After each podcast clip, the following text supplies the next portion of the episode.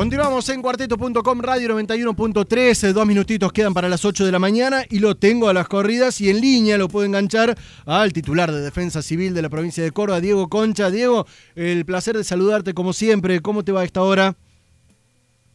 días, ¿cómo te va? Bien, bueno, Diego, siempre un tipo realmente atareado y de los pocos que uno puede felicitar de la función pública por cómo y cuánto labura y en cuanto a calidad. ¿Cuál es la situación a esta hora en cuanto a los incendios? Bueno, la jornada de ayer fue una jornada que se trabajó muy bien a pesar de las condiciones meteorológicas, ¿no? Que han sido muy adversas todos estos días. Hoy es el quinto día desde que comenzaron estos incendios.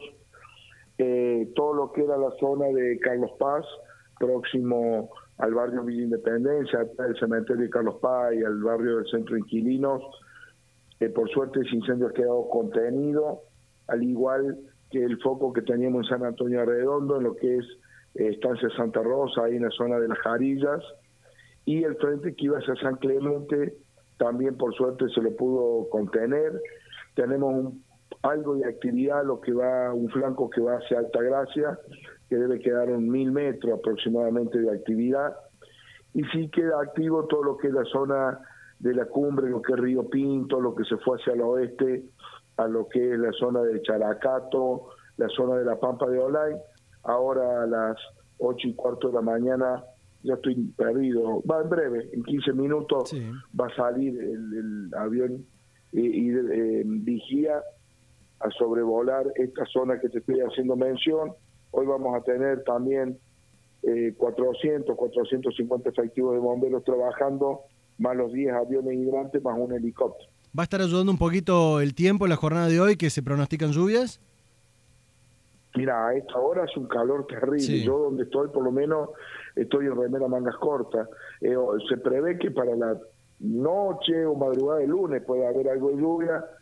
A ver, por supuesto que al no haber nada, estar todo tan seco, que entre, aunque sea llovina, va a ayudar, pero si no llueve entre 10, 15 milímetros, está todo tan seco que realmente eh, está complicada la situación. Nosotros seguimos trabajando, coordinando y planificando todo eh, como si no fuera llover. Esa es la verdad, tenemos que apagar el incendio y, para eso estamos trabajando. ¿Han acatado los vecinos el pedido que realizaste en las últimas horas de que no se sumen si no tienen conocimiento eh, mínimo, aunque sea para realizar la actividad de bombero?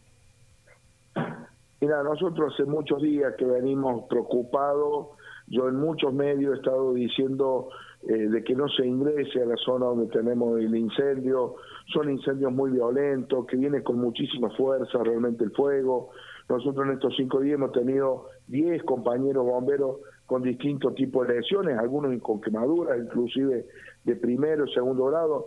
Imagínate que un bombero que está preparado, capacitado y por sobre todas las cosas equipado con la ropa que hay que utilizar a la hora de entrar a un fuego, así todo, hay, hay veces consecuencias.